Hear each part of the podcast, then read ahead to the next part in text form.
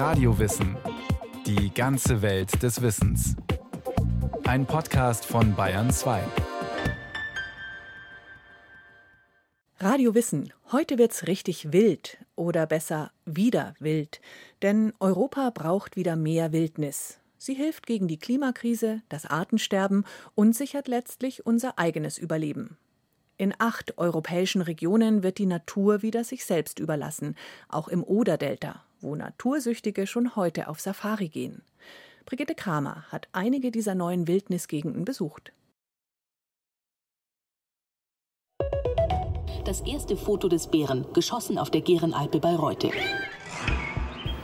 Da bei der Seilbahnstütze, da wo der Zaun ist raufgegangen und da ist er dann stehen geblieben.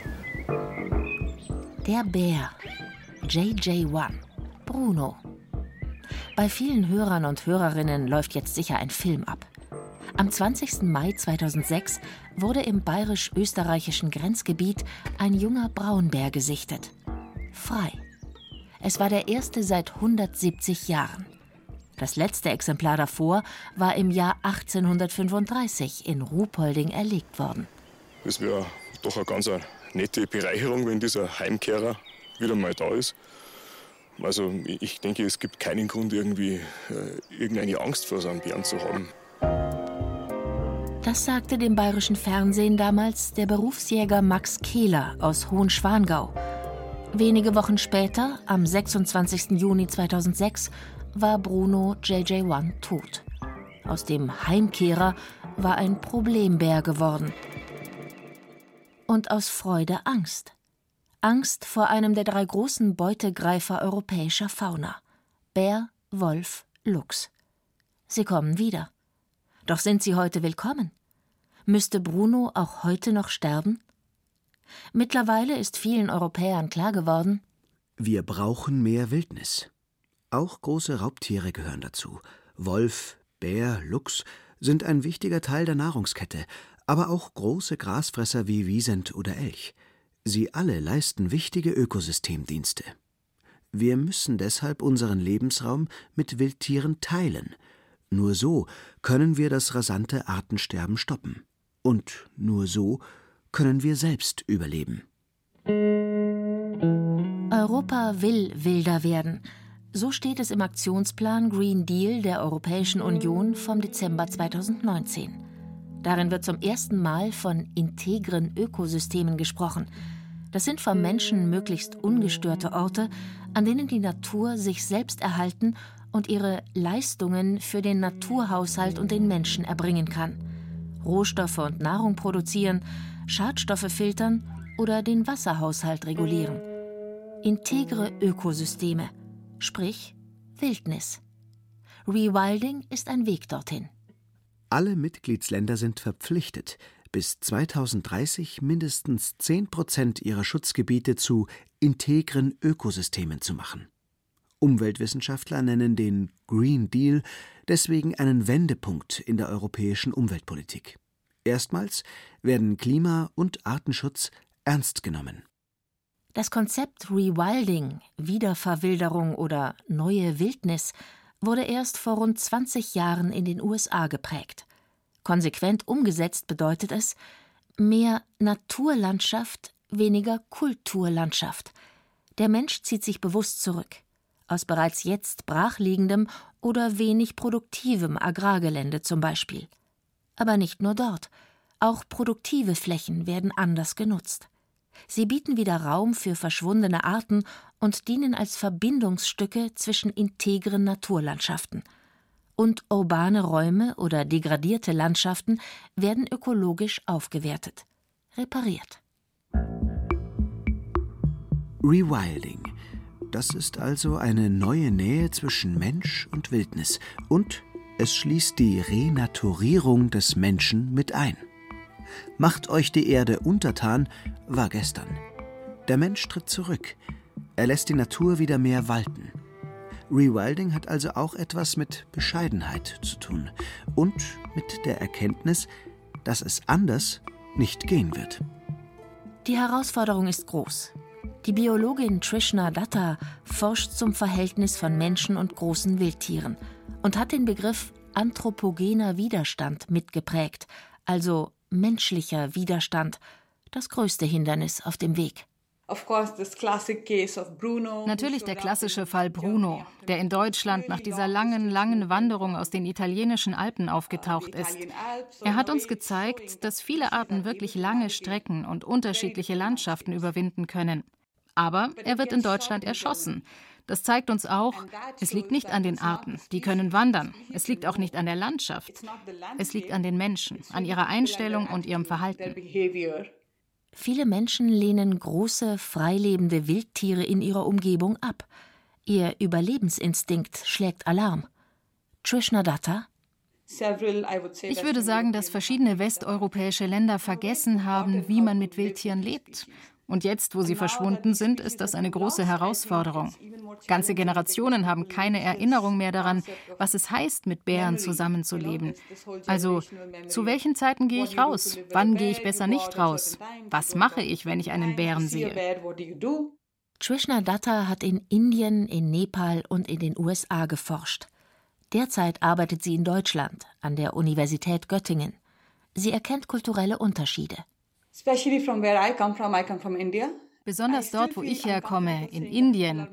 Also, es ist mir nicht ganz wohl dabei, wenn ich sage, dass dort alle Menschen Wildtieren gegenüber toleranter sind. Aber was die Politik betrifft, besteht auf jeden Fall ein großer Unterschied. Zum Beispiel wenn ein Tiger auf einer nicht bewaldeten Fläche auftaucht, was oft der Fall ist, weil Tiger umherziehen und dabei auch Felder durchqueren, dann ist oberste Priorität, das Tier nicht zu töten. In vielen westlichen Ländern ist das anders. Wenn du hier ein Tier an einem Ort siehst, wo es nicht hingehört, dann nichts wie weg damit. Menschliches Leben ist schließlich wertvoller. In Indien bemüht man sich zuerst, das Tier zu fangen und es dorthin zu bringen, wo es überleben kann. Wenn in den USA ein Puma im Garten steht, dann wird er sofort erschossen. Und das hat keinerlei politische oder juristische Konsequenzen. Es ist ein Recht. Dabei gelten wir Deutschen als umweltbewusste Nation. Für alle Belange gibt es Auflagen, Anträge oder Studien. Wir verwalten die Natur. Aber wie nah lassen wir sie an uns heran? Wildnis ist ungezähmt, unvorhersehbar, da drohen Kontrollverlust und Gefahr im Wald einem Bären zu begegnen, nicht lustig. Also da wird vieles anders wahrgenommen, als es tatsächlich ist. Ja, das sind große Fleischfresser. Sie töten Tiere und sie können Menschen verletzen. Aber egal, ob sie das auch wirklich tun, ist es doch ein Konflikt, der vor allem in den Köpfen stattfindet. Studien belegen das. Menschen denken häufig, dass die Gefahr größer ist, als sie tatsächlich ist. Es geht um die eigene Unversehrtheit und um das Gefühl, Freiheiten zu verlieren. Beim Joggen, Wandern oder Pilze sammeln. Ängste, die ernst genommen werden müssen. Bei anthropogenem Widerstand geht es aber auch um materielle Schäden, die kaum zu vermeiden sind, wenn Wölfe oder Luchse Nutztiere wie Schafe oder Ziegen reißen oder Bären Bienenstöcke zerstören. Der spanische Biologe Nestor Fernandez arbeitet am Deutschen Zentrum für integrative Biodiversitätsforschung IDIF in Leipzig. Er hat eine Studie geleitet, die der Europäischen Union als Wegweiser diente zur Biodiversitätsstrategie 2030. Die Strategie ist ein wesentlicher Teil des Green Deal. Auch für Fernandez fängt Rewilding beim Menschen an. Vor allem auf dem Land beobachten viele Menschen die Rückkehr der Arten mit Argwohn. Das hat zweierlei Gründe. Es gibt die historisch verankerte Vorstellung, dass Tiere grundsätzlich Schaden anrichten und gegen unsere Interessen handeln. Das ist eine oft irrationale und kulturell geprägte Sichtweise. Und dann gibt es ganz reale, direkte Interessen, die sehr rational sind. Das sind die Viehschäden. Da versucht die Politik seit Jahren, eine Lösung zu finden, bisher ohne Erfolg. Neue Wildnis braucht effektive politische Maßnahmen für Züchter und Landwirte und den Abbau von Vorurteilen. Das Überleben wildlebender Arten ist nur gesichert, wenn sie sich auf dem Kontinent bewegen können, in grünen Korridoren, die vorbei an Siedlungen oder Ballungsgebieten über Straßen durch Felder und Wälder führen – die Europäische Union will das ermöglichen. Es gibt bereits Karten mit grünen Korridoren von Portugal in die Karpaten oder von Estland nach Griechenland. Nestor Fernandes, Wir fordern das seit langem. Europas Schutzzonen müssen besser miteinander verbunden werden. Das Problem ist bekannt, es wurde aber bis jetzt politisch nicht angegangen. Umweltpolitik bestand üblicherweise darin, Regionen unter Schutz zu stellen, die voneinander isoliert waren. Trishna Datta bringt das Problem auf den Punkt. You cannot protect species and islands man kann Arten nicht zum Schutz auf Inseln halten. Tiere müssen herumlaufen und sich mit Artgenossen aus anderen Populationen paaren. Das stärkt ihre genetische Vielfalt. Wenn das unterbrochen wird, funktioniert es nicht. Die Art wird nicht überleben. Die Alternative dazu wäre, Tiere von einem Ort an den anderen zu bringen und zu hoffen, dass sie sich dort fortpflanzen. Oder gleich künstliche Befruchtung. Das ist finanziell und logistisch kompletter Unsinn. Außerdem würden wir dann Gott spielen.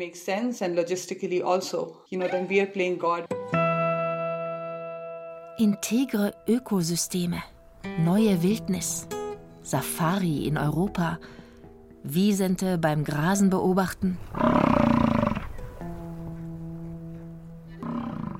Elche in der Brunft beobachten. An einem stillen Seeufer dem Treiben der Wasservögel zuschauen. Es gibt eine Organisation in den Niederlanden, die das seit zehn Jahren ermöglicht. Sie heißt Rewilding Europe. 30 Unternehmen arbeiten mit ihr zusammen. Neue Wildnis entsteht vor allem da, wo Landwirtschaft und Flächennutzung ohnehin mühsam sind, in Grenzregionen oder Gebirgen. Dazu gehören ein riesiger Landstrich ganz im Norden Europas, im schwedischen Lappland. Auf dem Balkan die Südkarpaten in Rumänien, der Velebit-Gebirgszug in Kroatien und die Rhodopen in Bulgarien. Eine Gegend in der Apenningebirgskette, die Italien durchzieht in Osteuropa das 580.000 Hektar große Mündungsgebiet der Donau ins Schwarze Meer. Es erstreckt sich über die Ukraine, Rumänien und Moldawien. In Mitteleuropa das Oder-Delta. Das sind 450.000 Hektar an der Ostseeküste zwischen Polen und Deutschland. Wälder, offene Landschaft und 70.000 Hektar Wasserfläche. Schließlich das Coatal zwischen Spanien und Portugal im Südwesten Europas. Acht Regionen zeigen Europas großen landschaftlichen Reichtum.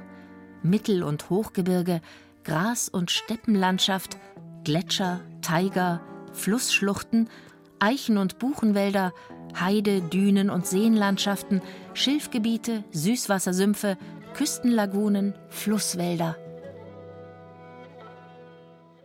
Die Organisation Rewilding Europe finanziert sich unter anderem mit einem Kredit der Europäischen Bank für Naturinitiativen und mit dem Geld, das Naturtouristen bezahlen, um mit europäischen Arten wieder in Kontakt zu kommen. Geier, Kegelrobben, Wiesente, Adler, Luchse, Elche, Schildkröten, Wölfe und Wildpferde, Biber und Bären. Wie verwildert man eigentlich eine Landschaft? Und ab wann kann sie als wild definiert werden? Raquel Filgueiras ist Koordinatorin bei Rewilding Europe. Rewilding bedeutet nicht Passivität und gar nichts tun. Es geht darum, der Natur Raum zur Entwicklung zu geben. Doch weil vielerorts in Europa der natürliche Prozess stark beeinflusst oder sogar zerstört ist, muss man am Anfang aktiv eingreifen. Das heißt auch, dass man bestimmte Arten wieder einführt und das Habitat bewusst gestaltet. Oft reichen gezielte Eingriffe. Die schnellsten Veränderungen zeigen sich zum Beispiel, wenn man Flüsse von Dämmen befreit. Flusssysteme reagieren sehr schnell. Zum Beispiel haben wir im Donaudelta in den vergangenen zwei Jahren zehn Dämme abgebaut.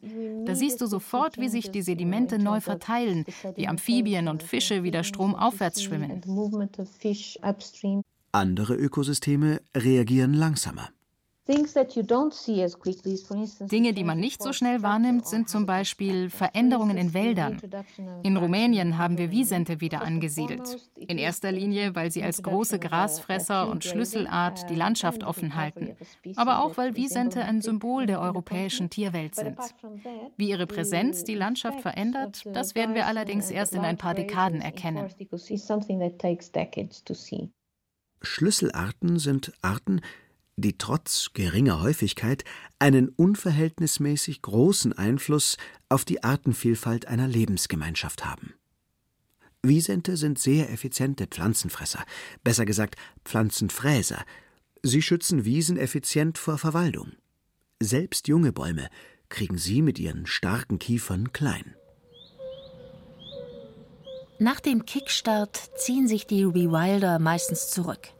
Ist ein Ökosystem wieder auf dem Weg, sich selbst zu erhalten, wird möglichst wenig eingegriffen. Denn es geht nicht darum, einen verlorenen Idealzustand wiederherzustellen. Und es gibt auch kein Ziel. Raquel Filgueras wir schauen zurück, um uns von der Vergangenheit inspirieren zu lassen. Aber die Vergangenheit bestimmt nicht die Zukunft. Was früher war, ist verschwunden. Wir müssen uns an die neue Realität anpassen, was Europa jetzt ist, die Bevölkerung, die wir jetzt haben. Wie sieht Europa in einem neuen Naturzustand aus? Wie weit man zurückgeht, ist Ansichtssache. Letztlich gibt es kein richtig oder falsch. Man könnte sagen, dass man Europa in die Zeit zurückversetzen will, in der es noch keine Menschen gab. Oder dass man Europa in die Zeit vor der Agrarrevolution oder vor der industriellen Revolution zurückversetzen will. Aber Europa ist vor allem dank der Menschen so, wie es ist. Sie sind ein wesentlicher Faktor der Landschaft. Sie haben sie geformt und weiterentwickelt. Deshalb bezieht die Zukunftsvision, die wir von einem wilden Europa haben, auch die Menschen mit ein. Um sich auf die neue Wildnis einzustellen, brauchen Menschen neues Wissen und alte Fähigkeiten, die im Kollektivgedächtnis vergraben sind. Was bedeutet es, mit Bären zusammenzuleben? Was mache ich, wenn ich einen Wolf sehe? Beispiel das Oder-Delta an der deutsch-polnischen Grenze. Das Gebiet ist das jüngste der Rewilding-Areale. Das zehnköpfige Team versucht derzeit vor allem in Mecklenburg-Vorpommern und in Polen die Idee zu vermitteln und mit Grundeigentümern zu verhandeln. Katrin Schikor es soll kein Schutzgebiet geschaffen werden, sondern zusammen mit den Leuten vor Ort sollen gemeinsame Aktivitäten angesprochen und dann durchgesetzt werden. Das ist halt wahnsinnig kompliziert, weil man dann wirklich die ganzen Leute in diesen Ämtern auch erreichen muss und sozusagen von der Idee überzeugen muss. Und das ist, denke ich, auch noch ein Riesenweg. Auch die Akzeptanz der NGOs vor Ort, die natürlich da auch ihre Arbeit machen und ihre sehr gute Arbeit machen und dann teilweise sagen, was will jetzt so dieser Rewilding-Verein hier? Katrin Schieker und ihre Kollegen leisten noch Basisarbeit. Wir tun uns auch immer so ein bisschen schwer, dieses Rewilding im Englischen zu benutzen, ne? also als Begriff, weil der ja auch im Deutschen und dann auch vor allem im Nordosten Deutschlands jetzt halt auch nochmal so ein Fremdbegriff ist. Also insofern nicht, dass wir um diesen Rewilding-Begriff herum äh, sprechen, aber manchmal ersetzen wir ihn doch durch naturnahes Wirtschaften, also dass sich das nicht so abgehoben anhört. Sozusagen reparieren, was wir doch durch jahrzehntelanges Wirtschaften kaputt gemacht haben und einfach auch da das Bewusstsein schaffen, dass das überhaupt möglich ist, ne? dass man also Natur auch wieder reparieren kann sozusagen. Ein Dammbruch nach einer Sturmflut hat 1997 die Landschaft um die Stadt Anklam stark verändert, denn der Damm wurde nicht repariert. Nun entsteht wieder eine Moorlandschaft, direkt an der Küste und am Stettiner Haff. Unzählige Zug- und Wasservögel und seltene Fischarten wie der Stör leben hier. Die Kegelrobbe siedelt sich wieder an. Erste Luchse erkunden die Gegend und nur 50 Kilometer östlich ziehen mehrere Wiesentherden frei durch die Ebenen Westpommerns es ist auch manchmal so ein bisschen angsteinflößend, ehrlich gesagt, äh, mit diesen ganzen abgestorbenen Bäumen, wo die ganzen Kormorane und Seeadler drauf hocken. Es ist auch irgendwie überwältigend, ist auch toll, aber vielleicht von der Schönheit, manchmal denkt man sich so, naja, die deutschen Alpen sind dann doch wieder vielleicht schöner als so wieder vernässte Flächen, wo die Bäume absterben. Wildnis entspricht eben nicht immer unseren Vorstellungen von schöner Natur. Drei große Eingriffe setzt Rewilding Europe im Oder-Delta um. Alte Entwässerungsgräben in Mooren werden wieder aufgeschüttet. Im Umland wird naturnahe Weidewirtschaft eingeführt. Das bedeutet, Bauern lassen halbwilde Konigpferde oder robuste alte Rinderrassen wie das Taurusrind extensiv und ganzjährig draußen grasen. Und die Rückkehr der großen Grasfresser Wiesent und Elch wird vorbereitet. Das heißt, Straßenschilder aufstellen, mit den Anwohnern darüber sprechen, Stichwort anthropogener Widerstand. Erste Kontakte gab es schon. Wir hatten letztes Jahr Bilder in Anklam, wo ein Elch durch die Straßen lief. Da hat die Polizei sehr, sehr gut gehandelt und hat den Elch auch begleitet und dann ruhig und mit der nötigen Zeit auch wieder aus der Stadt heraus begleitet. Ja, es ist kein Zoo. Es kommt halt immer mal wieder vor, dass diese Tiere überraschenderweise sich irgendwo zeigen. Die Elche kommen übrigens nicht aus Skandinavien, sondern aus Polen. Dort sind sie heimisch. Auch polnische Wiesente stehen ante portas, wie der Projektleiter Ulrich Stöcker sagt. Einführen mussten er und sein Team übrigens keine einzige neue Art. Sie kommen von selber, denn das Oder-Delta liegt zentral an einer Ost-West-Wanderroute und an der Nord-Süd-Route von Zugvögeln. Für die Bewohner der Gegend soll das nicht nur eine Herausforderung sein. Sie sollen letztlich davon profitieren. Die Qualität landwirtschaftlicher Produkte steigt, Naturtourismus und Naturschutz bringen Arbeitsplätze und Einnahmen. Trotzdem ist die Stimmung gemischt. Ulrich Stöcker. Vielleicht muss man sagen, dass eine positive Grundstimmung da ist, weil die Region schon einiges an Investitionen hat kommen und gehen sehen, die sich nicht gehalten haben. Insgesamt wird Wildnis sehr unterschiedlich reflektiert, muss man natürlich sagen, es gibt Dörfer, die gar nichts mit dem Ansatz zu tun haben wollen, aber das Bewusstsein, dass die Natur ein wichtiges Kapital ist, das ist absolut im Wachsen begriffen. Es ist mühsam, eine Region gemeinsam mit ihren Anwohnern wieder in einen naturnahen Zustand zurückzuführen. Rückschläge gibt es immer wieder, wie ein dramatischer Vorfall von 2017 zeigt. Ein erster Wiesent ist durch die Oder von Polen nach Deutschland geschwommen. Dieser Wiesent wurde leider dann auf deutscher Seite abgeschossen. Die Polen kannten diesen Wiesent sehr gut, waren mit dem Tier auch durchaus emotional verbunden. Es gab da wirklich dann auch ziemlich böses Blut. Das war sicherlich eine Hilflosigkeit auf deutscher Seite. Man wusste nicht, wie man mit diesem Tier umgeht.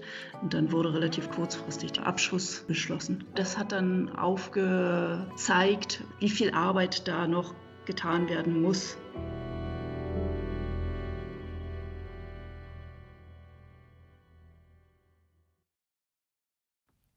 Das war Radio Wissen, ein Podcast von Bayern 2. Autorin dieser Folge Brigitte Kramer. Regie führte Christiane Klenz. Es sprachen Caroline Ebner, Werner Hertel, Jennifer Güsell und Peter Lersch. Technik Monika Xenger. Redaktion Matthias Eggert und Bernhard Kastner. Wenn Sie keine Folge mehr verpassen wollen, abonnieren Sie Radio Wissen unter bayern2.de slash podcast und überall, wo es Podcasts gibt.